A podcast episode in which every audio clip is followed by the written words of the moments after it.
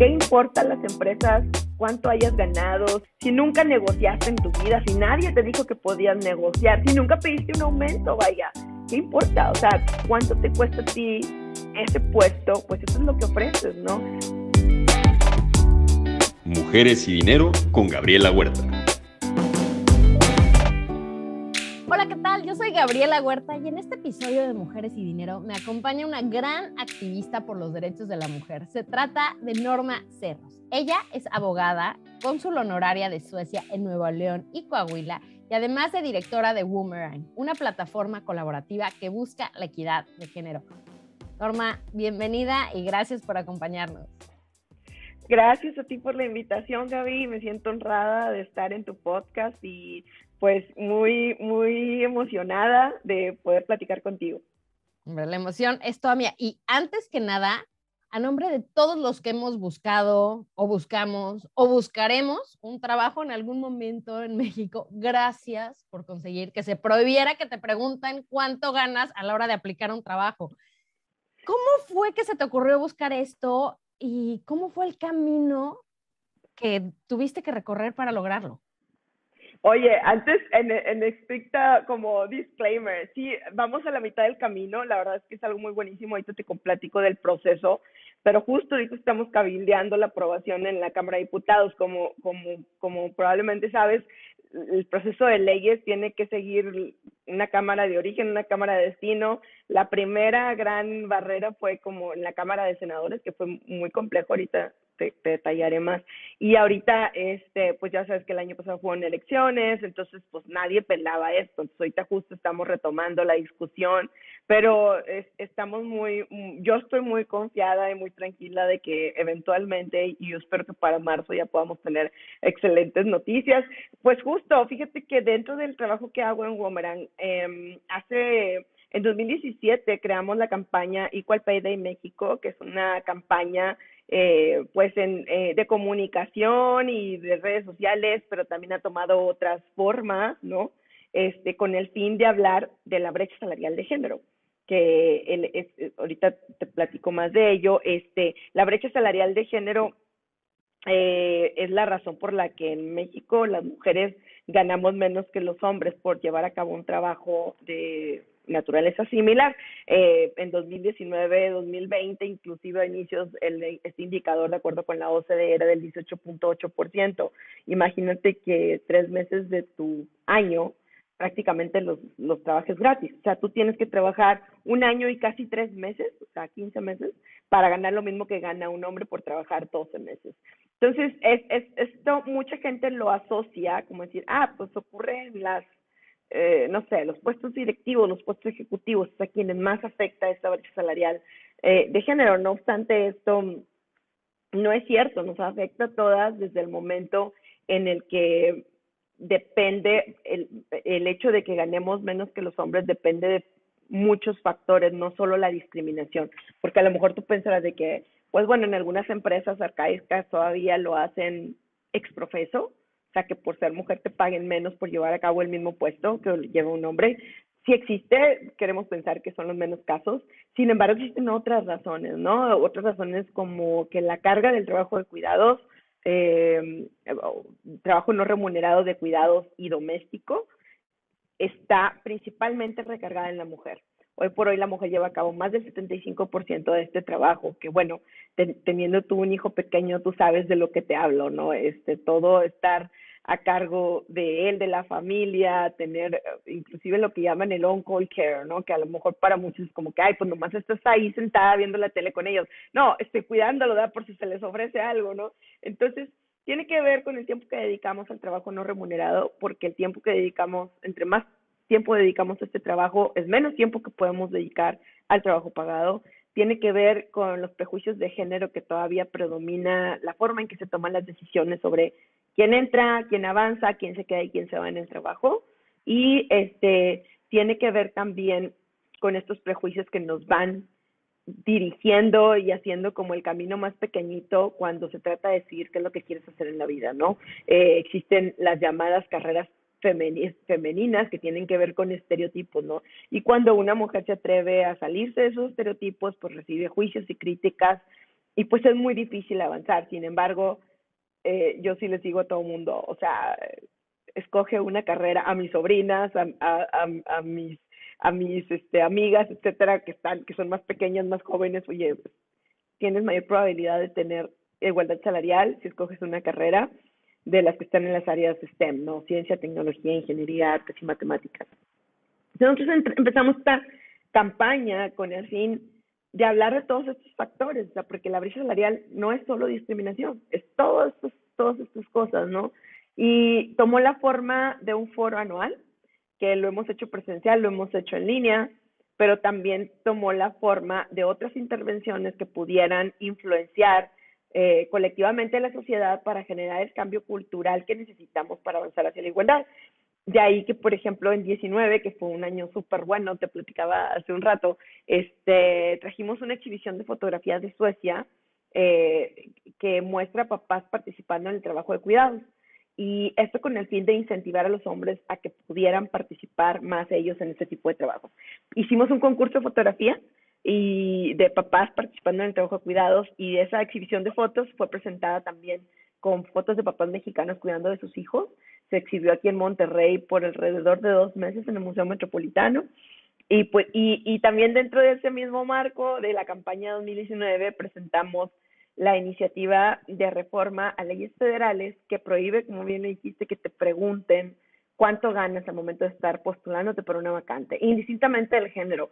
Mm, como te decía, a mí me mueve mucho el voltear a ver cosas que sí están funcionando y una de las cosas que está funcionando mucho es el aplicar una disciplina que se llama Behavioral Economics o, economía del comportamiento al tema de igualdad de género en el trabajo. Y esto es como... Mmm, eh, diseñar estrategias o caminos que permitan que efectivamente se pueda alcanzar la igualdad. Eh, uno de los ejemplos que con el que a mí me explicaron cómo funcionaba eso es imagínate que un hotel quiere reducir la cantidad de dinero que gasta en energía eléctrica y hace campañas de comunicación diciéndoles a sus clientes a sus eh, que, si apagan los focos y que es mejor para todos y las luces y ta, ta, ta y no funciona. Y este, pues bueno, te voy a dar un incentivo, que es un descuento. Si apagas la luz antes de salir, hay un descuento en tu tarifa. Y pues bueno, ya vas en el estacionamiento y no te vas a regresar a pagar el foco por un 5% de descuento, ¿no? Pero el aplicar economías del comportamiento es esta, es esta tarjetita eh, con la que tú llegas y la tienes que meter, que es tu llave, y la tienes que meter para que se prendan las luces. Y cuando te vayas la tienes que sacar porque si no, ¿cómo entras, no? Entonces funciona sí o sí, ¿no? Entonces las llamadas salary history ban, eh, que son este prohibirte precisamente preguntarte sobre tu historia salarial, son una de esas medidas que aplican la economía del comportamiento y que funciona. Porque qué importa a las empresas cuánto hayas ganado, si nunca negociaste en tu vida, si nadie te dijo que podías negociar, si nunca pediste un aumento, vaya, ¿qué importa? O sea, ¿cuánto te cuesta a ti ese puesto, pues eso es lo que ofreces, ¿no? Muchos, mucha gente que está en recursos humanos te dice, no, no, no, es que yo tengo que preguntarle porque no puedo perder mi tiempo. O sea, voy a estar todo el proceso y no me va a decir y al final le voy a hacer la, le voy a decir la propuesta y me dice, no, no me interesa. Y uno, tú puedes presentar un rango. Y puedes presentarlo desde el principio. Este es el rango salarial. ¿Te interesa? Continúa. ¿No te interesa? Bye. Pero ¿por qué castigar a alguien que nunca negoció como Exacto. Exacto. Entonces, eh, estos, estos Salary History Bans han estado en vigor desde principios de 2018. Empezó, bueno, se aprobó en, en, en Massachusetts, se aprobó en California, se aprobó en Nueva York alrededor de ese tiempo, y también en, en Reino Unido, Puerto Rico, mmm, algunos otros países, de por supuesto que los nórdicos, de seguro no, no, no te sé decir de cierto cuándo, pero sí. Entonces, lo, eh, en, Reino Unido lo que hace es que está empatada con la obligación de los empleadores con arriba de 200, 250 empleados de transparentar cómo pagan sus salarios, ¿no?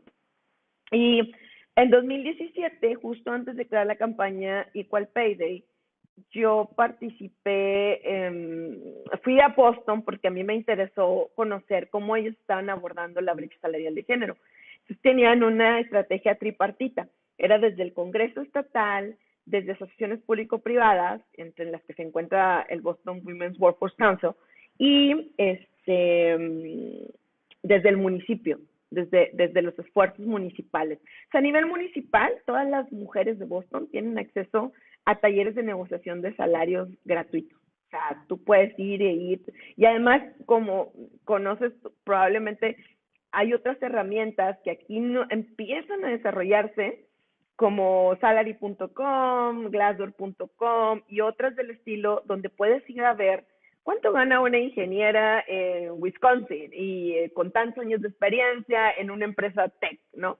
Pues más o menos te das una idea y tienes una idea de cuánto podrías eh, ser el, si, si no está siendo transparente la empresa en decir el rango, pues de saber a cuánto puedes aspirar. Entonces, este, así lo hacen en el municipio, la asociación público-privada que te mencioné, ha estado midiendo la brecha salarial de género del municipio desde hace, no sé, desde 2017 ya tenían tres años, llevan como ocho años haciéndolo. Y este, lo que hacen es invitan a las empresas a compartir con ellos de forma encriptada su información salarial y van, van midiendo mucho, de una manera mucho más acotada, cuál es esa brecha salarial, qué intervenciones está haciendo cada empresa, qué está funcionando, qué no está funcionando. Y esa información se les comparte en un foro anual eh, donde participan el equipo directivo de estas empresas. Y finalmente, desde el Congreso Estatal, pues es esta eh, prohibición de indagar sobre el historial salarial de las personas. Entonces, aprendí de ellos, aprendí de la senadora Hannah Beth Jackson, que es la que en California impulsó esta, esta um, prohibición también. Y, este, y desde entonces estuve buscando un camino porque si lo hacía yo en lo individual o Woman como ONG, el camino era muy oneroso, era tener que recabar no sé cuántas firmas para poder presentar esta iniciativa de reforma Finalmente, Indira Kempis, que es, es, una, es una amiga que conocí en la maestría aquí en el TEC, este, me acerqué con ella cuando llegó a ser senadora y le dije, oye, ¿cómo ves? Este, ¿Me puedes ayudar por tu conducto a presentar esta iniciativa? Y así fue como ocurrió. En abril de 2019 la presentamos juntas. Este, fue muy difícil porque Indira es una senadora muy joven que no tenía tanta experiencia legislativa, entonces tampoco tenía esta como cobijo de parte de los senadores allá, ¿no? Entonces sí fue como, ¿y ustedes qué quieren, no? Incluso una experiencia que tuve con la senadora Malu Micher, este, fue como, no, no, no, yo no, yo qué, yo no te voy a ayudar, porque ella es la, la presidenta de la Comisión de Igualdad del Senado. Entonces para mí fue un shock ir a cabildear y encontrarme con estos este, hitos de poder, ¿no? Y estas dinámicas de poder que existen entre los distintos partidos. Y yo le digo, ¿sabe qué, señora? O sea, senadora, perdón, no le dije señora, senadora, yo soy una hija de vecina, yo soy de Monclova, yo vivo en Monterrey, este, yo no tengo que nada que ver con ningún partido, yo vengo a traer esto, estoy trabajando a favor de esto desde hace tiempo porque a mí importa a título personal y porque creo que hay muchas cosas que podemos hacer con cosas pequeñitas. En ese entonces ya había muchas, no te sé decir, creo que como 10 iniciativas de reforma a leyes federales en el mismo tema de igualdad salarial. Eh, que sí un mecanismo de la Organización Internacional del Trabajo para homologar cómo cómo haces este el, el valor de los sueldos, la importancia del trabajo, este, entre otras, que si bien son muy positivas, su implementación es más compleja. Esto es muy sencillo, se trata de una prohibición. Se trata de prohibir, no se necesita lana para implementarse y tiene un impacto que puedes medir inmediatamente, ¿no? Entonces, pues en, en esos estamos, eh, así fue como, como se me ocurrió la idea, uh, hubo en el camino definitivamente mucha gente que me apoyó, una amiga que trabajaba conmigo en el despacho, eh, Nadia González, en un principio nos sentamos a platicar con ella, es especialista en derecho laboral, este, gente que trabajó conmigo en Woman, Ninive, Frida, este, Evelyn, un montón de gente, Leila, todo, que estuvimos, nos, nos han apoyado en las campañas, distintas campañas de Equal pero también en investigarle, en redactar. La abogada María Santos, que ahorita trabaja con la, con la ministra uh, Margarita Ríos Farjat, ella es excelente abogada. Entonces, este, creo que cuando empiezas a, a vibrar como en tu propia sintonía, encuentras poquito a poco encontrar gente que también vibren en esa misma sintonía y eso es muy bonito, es una de las más grandes satisfacciones que me, que me ha permitido vivir este trabajo que tengo en Wobrang. Y que esperamos que salga muy pronto. Ahora, me pareció interesante que mencionaras lo de estas páginas como Glassdoor, porque curiosamente mi experiencia personal, antes de volverme periodista, que estaba en el mundo de finanzas corporativas, pero en una empresa de desarrollo de software filial de, Silicon Valley, eso ya existía y era súper abierto y teníamos básico, o sea, yo a la hora que contrataba a los ingenieros no me interesaba cuánto ganaban, yo ya tenía un rango para ese sueldo. Y curiosamente, o sea, la mayoría de las personas que contraté fueron hombres, pero curiosamente ellos solitos me soltaban su sueldo y estaba muy por debajo de lo que yo tenía, pero yo les daba el rango, ¿no? Porque eso es lo que se había quedado con la empresa y eso es lo que exigía el puesto y eso es lo que se les entregaba en el puesto. Y yo pensaba que así eran todas las empresas. ¿No? Mi forma de pensar era, así son las cosas. Pues normal, ¿no? Así. Sí, ¿por qué? Porque había tenido la fortuna de que mi experiencia laboral había sido siempre así, ¿no? Y así había ido creciendo. Entonces yo pensaba que todo era así, bonito, precioso. Salgo, cortada, cambio, empiezo, medios, distintos lugares. Y ahí fue cuando me encontré con que, ¿qué crees? No, hay diferencia entre hombres y mujeres, hay diferencia lo que negocies en tu primer plática, o sea, la primera entrevista y lo que exiges y cómo también muchas veces los hombres se sienten más cómodos exigiendo, ¿no? Y pidiendo más y pues total, el no Claro, una siempre piensa que debe tener todos los requisitos o mínimo un año o alcanzar, eh, cerrar tal proyecto, no sé, traer tantas utilidades a la empresa para poder, y los hombres no. Algo que decimos, ok, o, no, o nos, nos dicen algo, ok, que eso fue lo que me pasó a mí, o sea, cuando yo empecé en tele y el director de tele se burlaba de mí y le decía a todos así ay, es que esta la, la contraté bien barata. Hacía todo el mundo. No manches, no manches, qué horrible. Así con cara de, ah, y o sea, ganaba bien, ¿no? Pero decía, te hubiera pagado el doble. Pero tú no lo exigiste. Y ahí yo aprendí, ¿no? Y dije, no, no, hay que aceptarlo. Entonces, va pasando los años. ¿Mm? Nos, nos hacemos un, no sé si existe la palabra en, español, un deservicio, al no hablar de dinero. Eh, al no hablar de... A eso iba, sí, a eso iba. Pasan los años, cambio de medio, estoy en otro lado, tengo un puesto y una compañera que ya no está, hacía una cosa que yo iba a hacer ahora. Y le pregunté, dije, oye, ¿y tú por esto cuánto ganas? Y lo que me dijo fue, ¿sabes qué, Gaby? No me siento cómoda compartiendo esta información. Dios. Y yo, pero es que, o sea, tú ya te vas a ir, yo voy a entrar. Dime para saber si mi negociación va a ser la correcta o no. Y fue un, lo siento, no. A lo que contesté yo, bueno, te respeto, pero ahí van todos los artículos donde dicen que si quieres mejorar la situación, hay que tener transparencia ya adentro, no en la negociación inicial, no en que sepan cuánto ganaste en, otro trabajo, pero ya que estás ahí, transparencia para sí, sí, sí. No, sí, es, es, es, este una conversación que tenemos que abordar de una manera intencional, ¿no? De ser intencionales en decir, este, digo, te, decía hace un momento que afortunadamente estas mismas herramientas que existen en otros países como Estados Unidos empiezan poco a poco a desarrollarse y a alimentarse con datos que nos permiten conocer cuánto vale tu talento, pero la verdad es que es bien difícil y más para las mujeres porque es más difícil que recibamos una retroalimentación efectiva que nos diga realmente no solo este en qué necesitamos mejorar, sin enfocarse en la parte subjetiva, este, sino también este en, en la parte de, de qué tan buenas somos, porque nos cuesta mucho trabajo reconocer que somos muy buenas, ¿no? Y también no tenemos tantas herramientas para darnos cuenta cuánto vale nuestro talento afuera. Sí, y, y esto es, muy difícil, apenas que alguien más me lo diga, ¿no? Hace poquito me tocó este darle coaching a una chica que estaba negociando su puesto, un, un crecimiento, a ser chief of staff, ¿no? Entonces, este, chief of staff y estuve viendo en el mercado con varios especialistas que conocen, pero su puesto tenía la desventaja que, que, que, que su sueldo era de una coordinación y era muy bajo. Entonces el brinco a un chief of staff era el mundo, ¿no?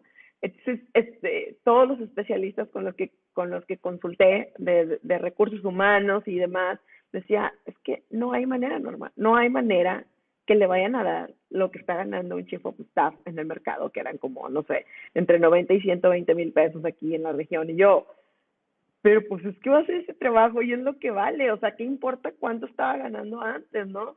Pero la verdad es que sí hay una, hay una mmm, mentalidad muy cerrada a veces en ese sentido. Eh, y, y lo que me decía este especialista en particular se me quedó sumamente grabado, es como, a la empresa le importa el dinero, ¿por qué, le pagaría más si puede pagarle menos y este, se va a quedar tranquila, ¿no? Otro ejemplo que nos narraba una ejecutiva de Instagram que estuvo justo en el, en el, en el foro de enero del año pasado, este, ella cuando, e, e, ella fue una de las primeras empleadas de Uber aquí en México, entonces, este, cuando se acercaron a tratar de contratarla, eh, ella sí hizo su research y empezó y, y, la gente que la estaba entrevistando le ofrecía muy poquito. Eh, entonces, este, ella hizo su research y le dijo al, al titular de la vacante, y sabes que están locos, está bajísimo eso. No, no, espérate, espérate. Entonces le ofrecieron más del doble y, y sí, funcionó y se quedó. Pero luego se dio cuenta como otra chica que también era de su nivel. Ah, bueno, y ella hizo esto, invitó, o más bien, a la gente que conocía, que eran de su gremio de amigos, que también iba a entrar a la empresa, pues les compartía esta información. Y todos ellos eran en la misma situación y pudieron negociar y pudieron tener un salario de entrada muchísimo más alto que el que de origen les estaban ofreciendo. Y esto hizo indistintamente el género, hombres, mujeres, ¿no? Luego hubo una chica que no era de parte del grupo, que entró por su cuenta y se quedó con el sueldo que le dieron así como a ti te tocó. O sea, que dijo, la contraté súper barata. ¿Cómo explicas un gap de ese tamaño cuando te vas a... ¿Cómo, cómo superas y cómo lo explicas? Que es como esta chica que está de coordinación y va a subir a Chief. Está bien cabrón, o sea, te tienes que ir a otra empresa y tienes que justificar, o sea, no sé qué tengas que hacer, pero la verdad es que es muy difícil y eh, si pudieras tener acceso a la información de origen, eso, y si pudiéramos estar cómodas con ir a tener la conversación eh, con nuestros superiores acerca de un aumento, acerca qué necesito hacer para poder crecer, creo que nos podría ayudar mucho. Pero también yo creo que hombres y mujeres nos podemos ayudar en el sentido de compartir, pues cuánto ganan, ¿no? Este es algo que nosotros eh, en Womerang, eh, pues como favor, favorecemos una conversación que favorecemos mucho nunca se me va a olvidar en la campaña que tenemos, otra campaña de empoderamiento a niñas. Este, Leila trabajaba conmigo en ese entonces, una, una de mis colaboradoras, y ella pues, tendría como 23 años, 24. Y, este, y a Dorothy Ruiz, que es una ingeniera aeroespacial que trabaja para NASA. Ya al final de, eh, la invitamos a venir a la campaña, vino en Houston y dio unas conferencias frente a, no sé, eran 800 niñas, ¿no?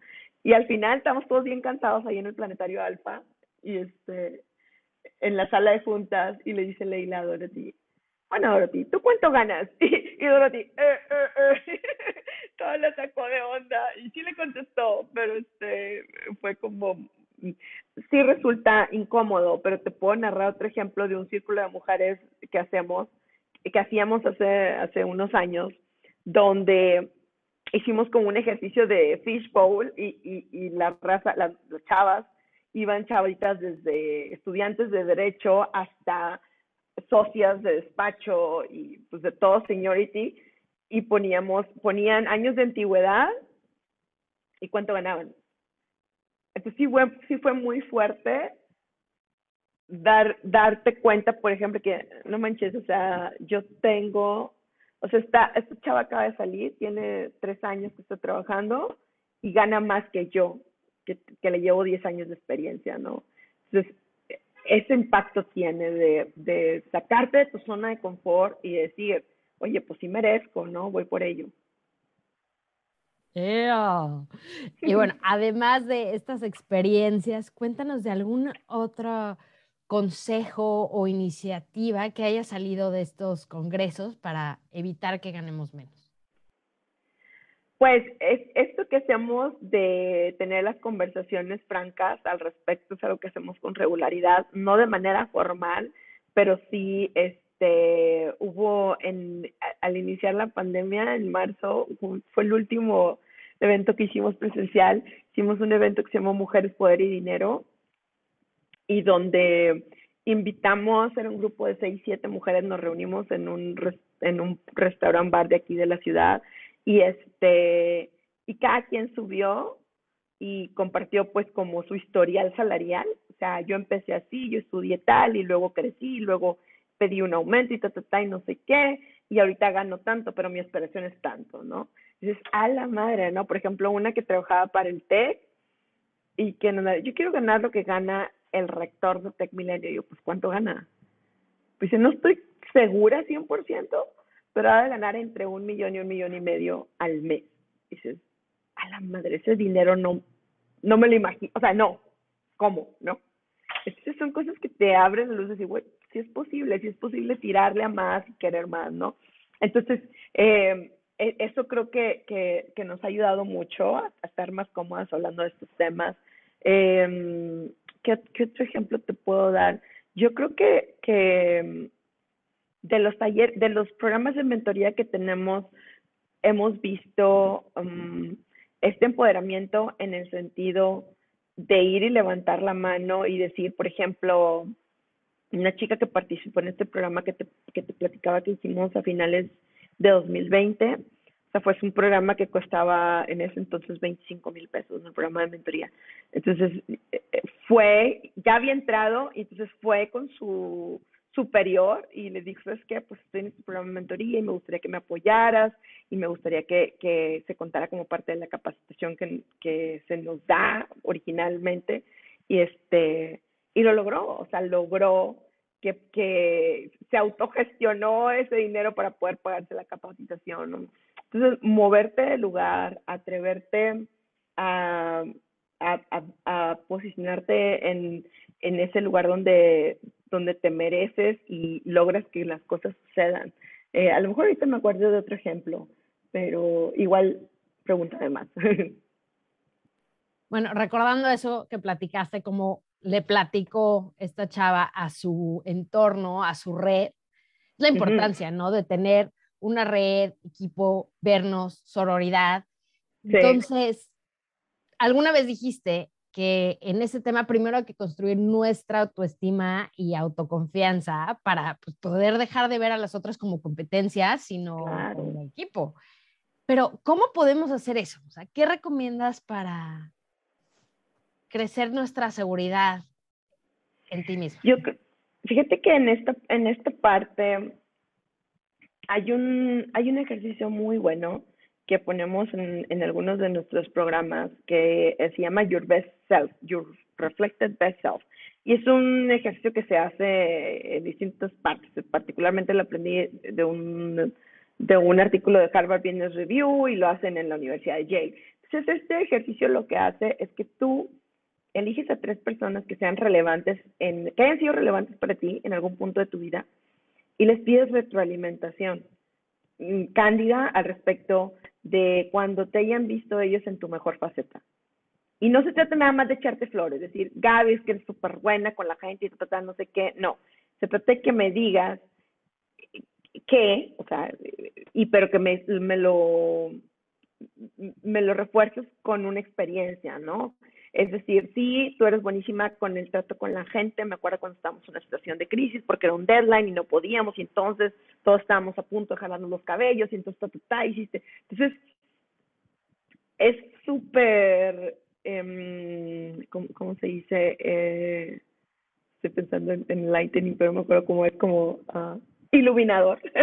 iluminador el conocer esta retro, porque muchas cosas que para ti son parte de tu día a día, mm, no las logras ver tan valiosas.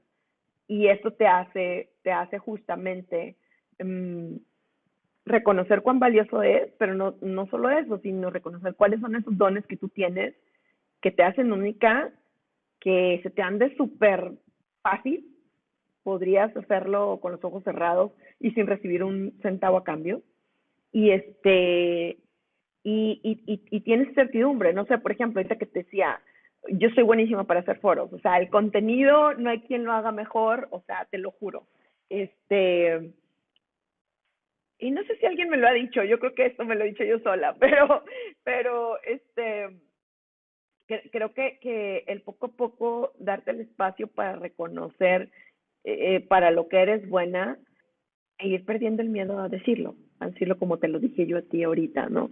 Este, es, eso te permite verte, te, te permite sentirte vista por ti misma y decir, pues, lo que yo tengo, Norma Cerro, es este, muy diferente a lo que tiene Gaby Huerta. O sea, Gaby tiene cosas buenísimas, yo también tengo cosas buenísimas, y si a lo mejor estamos en un camino donde, por decirte, porque ha pasado, ¿no? De gente que está en el, haciendo un trabajo similar que nosotros hacemos, y el cliente elige lo que tú traes.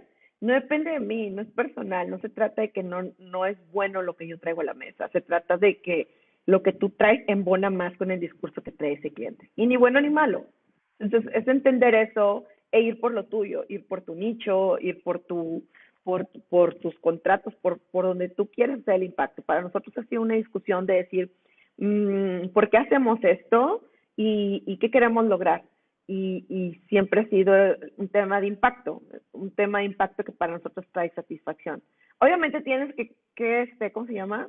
Uh, ¿Cómo se dice? Uh, me, me, quedó el loss of words del, del COVID persistente horrible, pero esta parte, este, tienes eh, eh, que irle midiendo el agua a los camotes en el sentido de, pues, si yo me dedico a esto para, de esto vivo, pues sí tengo que ir midiendo, ¿no? O sea, pero, pero también para nosotros ha, ha sido un ejercicio de ir decidiendo cuáles son esos partners con los que queremos, que queremos trabajar y es la satisfacción de que, de que tomamos decisiones con base en eso que nos motiva, es, es algo muy bueno, es algo que, que nos da como la gasolina para seguir adelante y para este reconocerte también a ti, luego de que me reconozco, decir, hago cosas maravillosas y estoy segura que tú también.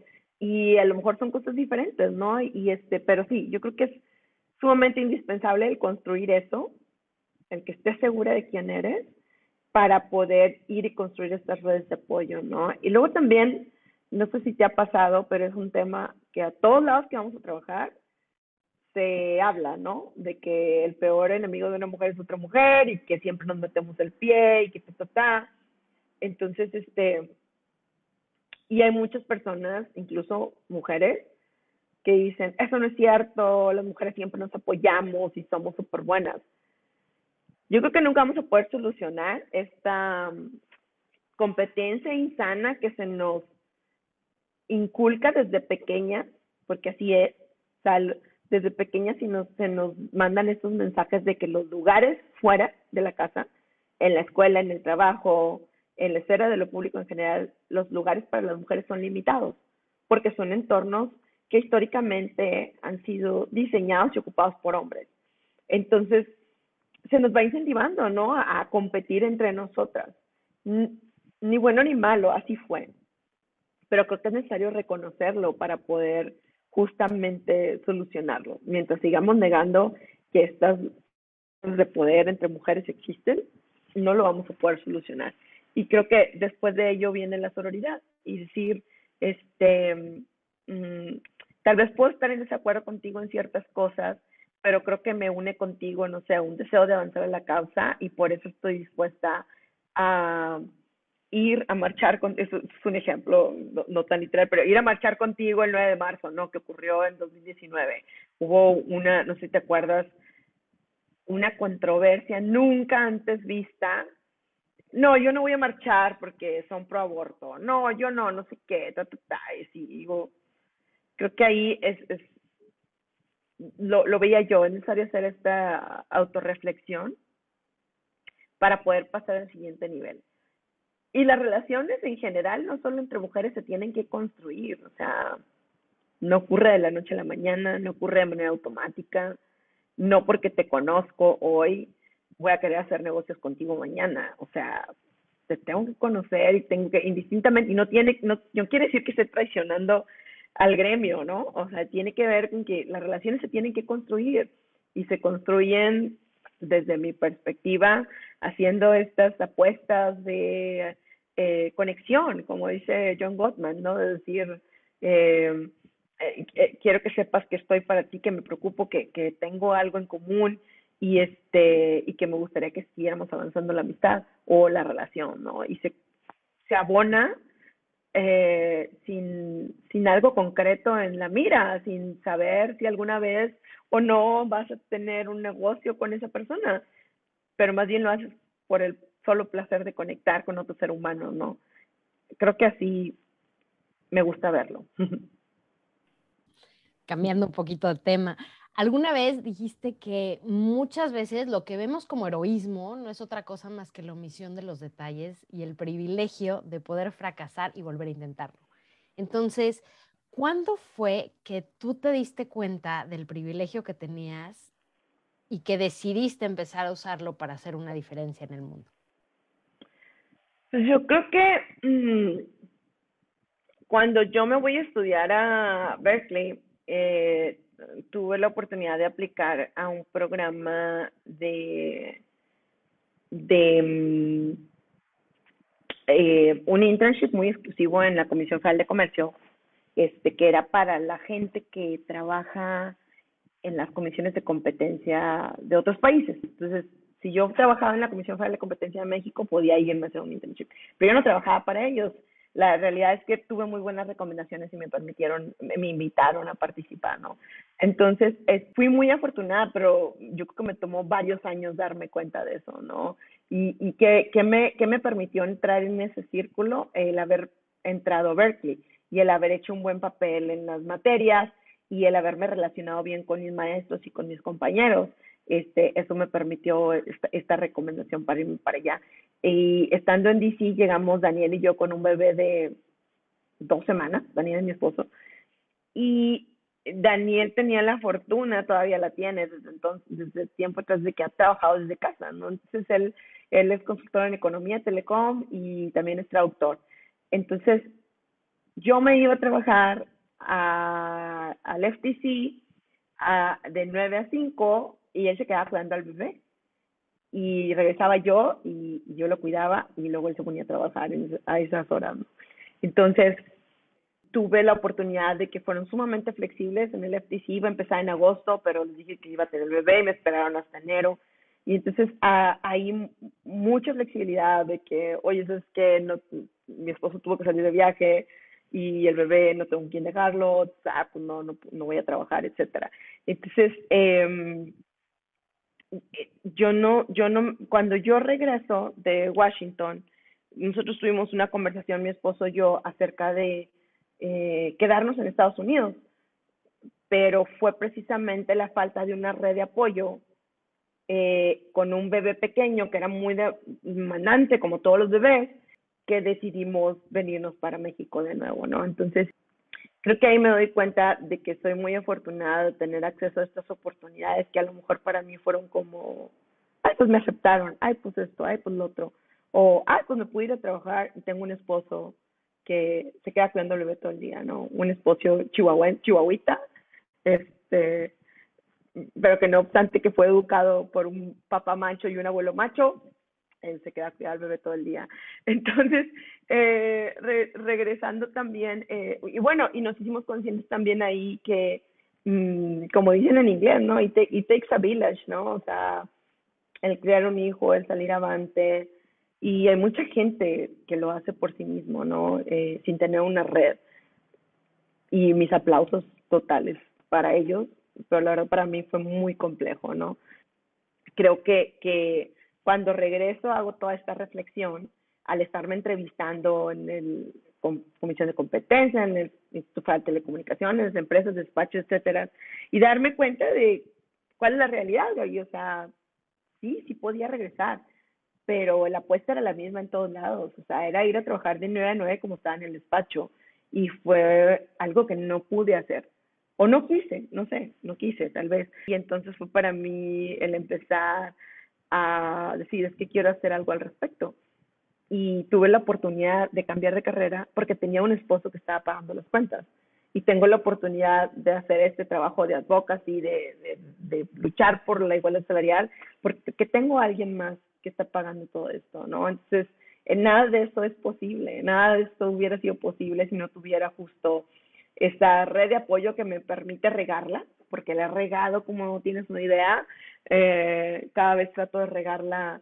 este, más rápido y más barato, pero sin duda que sí, hemos cometido errores garrafales en, en términos de soy, muy impulsiva y muy ingenua a veces y salen las cosas muy bien, porque te digo, me encanta lo que traigo a la mesa y habrá dos, tres personas o a lo mejor cien que pueden apreciarlo. Este, sin embargo, eso me ha llevado a otra, a otra problemática que es justo, ok, no se trata nada más de hacer cosas por los demás, o sea, ¿dónde estás tú? ¿Dónde está tu, tu, tus ahorros, tu abundancia, tu todo, ¿no? Entonces creo que, que es como un arma de doble filo el contar con esa red de apoyo, este, porque de, alguna forma creo que cuando no la he tenido, pues me he forzado a sacar las cosas a la primera. O te levantas o te levantas. Y aquí se me hace muy interesante que mencionaste que tu esposo así fue criado por papá y abuelo macho, pero resulta que se casó contigo, que me tendrás que platicar cómo estuvo el tema de ser cónsul honorario de Suecia, pero que es un país donde desde 1974, o sea, hace más de 45 años, los permisos parentales cuando llega un bebé a casa se dividen legalmente desde entonces. Entonces, ya es algo que algo más o menos le traías. Y ahora cuéntanos con esta idea de crianza, cómo ustedes están formando a tres hombres del futuro? Ha sido un camino muy tortuoso, te tengo que decir. Yo, siempre soy muy franca que rayo en el sobrecompartir, pero creo que para mí, entre hablar de dinero, hablar de desigualdad salarial, hablar de lo que es el posparto, de lo que es la maternidad, así en todos sus tonos y sin pelos en la lengua, es como un compromiso que tengo conmigo misma para que las personas que nos lleguen a escuchar o que me lleguen a escuchar puedan tomar decisiones desde lugares mucho más informados, ¿no? Entonces, en el caso, cuando yo conocí a Daniel, era una Barbie ejecutiva, no, no porque estuviera como Barbie, pero era, o sea, de que tu traje sastre, zapatilla, bolso, super nice, etcétera. Trabajaba en un muy buen despacho de aquí, de Monterrey, y este, y la verdad es que nunca en la vida me pasó por la mente el cambiar la carrera, dejarla, mucho menos, ¿no? Entonces, creo que, que, que también es eso lo que me ha motivado a, hacer el trabajo que hago y, y, a ser muy abierta en este tipo de conversaciones, porque me hubiera gustado que alguien me lo dijera a mí, que alguien me hubiera gustado, esto va a pasar y la mejor forma que puedes enfrentarlo es preparándote. ¿Cómo te vas a preparar? ¿Qué vas a hacer, no? ¿A quién vas a tener? O sea, ¿cuánto dinero vas a ahorrar para poder tener alguien que se quede en la noche con el niño o que venga y se quede con él cinco horas, ¿no? Para que tú puedas dormir cuatro o qué sé yo, ¿no? Este, y no estés al borde del divorcio cada posparto, que así ha sido. Entonces, este, mm, creo que mucha de esta información no nos la comparten, es parte de un como acuerdo no escrito de decir, no le digas nada porque si no, no lo va a hacer, no, no sé, a las mujeres.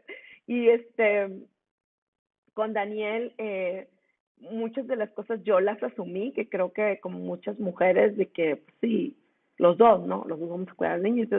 y ocurrió algo bien chistoso, porque aunque cuando estando en Washington, él prácticamente se hacía cargo del niño la mitad del tiempo, este, cuando llegamos a Monterrey la situación fue muy diferente ahí me, me doy cuenta del impacto que tiene el condicionamiento social y geográfico. Entonces, como que bueno, y siempre lo cuento así, aunque muy seguramente ocurrió de otra forma, fue como que bueno, llegamos a Monterrey, aquí está tu chamaco, aquí las mujeres se encargan de sus chamacos, entonces yo ya me voy a trabajar y voy con mis amigos y ta, ta, ta, ta, ta. Y yo, espérate, estoy viendo para dónde quiero ir, que si me quiero ir a la Ciudad de México, que si me quiero ir acá, que si me está, así, ¿no? Y este, entonces, eh, ha sido como prueba y error. cuando yo decido cambiar carrera, lo planteo con él y como que creo que pensó que era una ocurrencia, porque, bueno, sí, dale, ¿no? Pero siempre me ha apoyado, siempre me ha apoyado y es algo que siempre le voy a agradecer es, desde el fondo de mi corazón. Eh, cuando hicimos la primera cumbre Woman en 2016, eh, un foro muy adelantado a su época, muy, muy adelantado a su época, vinieron, este, no sé, este, funcionarios de la OCDE de Francia, de Promundo en Brasil, de New, New, eh, America y Catalyst en Estados Unidos, este, y vino la embajadora de Suecia, justo ahí fue donde es nuestro primer acercamiento con la embajada. Eh, acaban de cambiar de, de embajador, Anika llegó a México en agosto yo la contacto para invitarla a que nos viniera a compartir justo esto que dices, ¿no? ¿Cómo es posible que sea una sociedad tan avanzada, ¿no? O sea, no me acuerdo si 79, 80, el año de mi nacimiento, pero desde entonces está prohibido el daño corporal a los niños. No les puedes nalguear, no les puedes, o sea, castigar, o sea, entonces tú, no manches, o sea, ¿de dónde viene tanto, no? Entonces viene Anika a compartirnos, este, justo cómo llegan a estas conclusiones y qué es lo que les está funcionando. Y yo para hacer la cumbre la hice sin tener una idea de cómo se hace un foro, este, sin tener un quinto, porque logramos bajar, creo que, híjole, fue como 50 mil pesos en patrocinios y fue en especie, ¿no? Este, Whirlpool nos dio ahí como unos hornos de microondas y unos climas y ahora sí véndenlos, ¿no? Porque cómo le vamos a hacer para recuperar esa lana. Y este, y, y, y él, o sea, justo, dices, pues, ¿cómo lo hiciste? Pues fue mi marido, ¿no? Toda la lana que, que gastamos en, la cumbre, que fue muchísimo, pues fue gracias a él. Entonces, este, mmm, creo que, y esto es puro juicio mío, eh, él vive una lucha interna entre, entre es, un hombre de avanzada, es un hombre que cree en la igualdad, pero si has sido educado toda tu vida con estos, eh, no sé, modelos machistas, es bien difícil, es un tema de lealtades, ¿no? De decir, o sea, pues this is who I am y tengo que hacer así, ¿no? Entonces, este, ha, ha sido mucho prueba y error de, de, y él siempre ha estado de acuerdo pues, en lo que tú quieres hacer, yo te apoyo, ¿no? Pero sí, no significa esto que a la hora de, de brindar efectivamente ese apoyo haya sido algo fácil. No, definitivamente que no lo ha sido para nada. Entonces, este, creo que hemos aprendido mucho, pero yo le digo, por ejemplo, a mi sobrina que tiene 27, entonces digo, o sea, fíjate bien, o sea, quieres o no quieres tener una pareja, no porque la sociedad diga lo tienes que hacer, quieres o no quieres tener hijos, también lo puedes considerar, este, y si quieres tener una pareja, ¿cómo quieres que sea? ¿Qué deudas trae a la relación? No solo deudas económicas, sino deudas emocionales, o sea, voltea a ver cómo es su familia, voltea a ver cómo son los lazos que él tiene construir, si es efectivamente responsable, si no tiene miedo de hablar de emociones, si no le intimida que pueda llegar a ganar más que él. Yo creo que eso son parte de las conversaciones que deberíamos tener sí o sí si estamos considerando tener pareja. Y que yo no las tuve, por eso ha sido más difícil. pero conseguiste al final una pareja, alguien que te acompaña y va contigo y te impulsa. en toda justicia, en toda justicia, yo era otra. Yo era otra y él puede decir que lo engañé.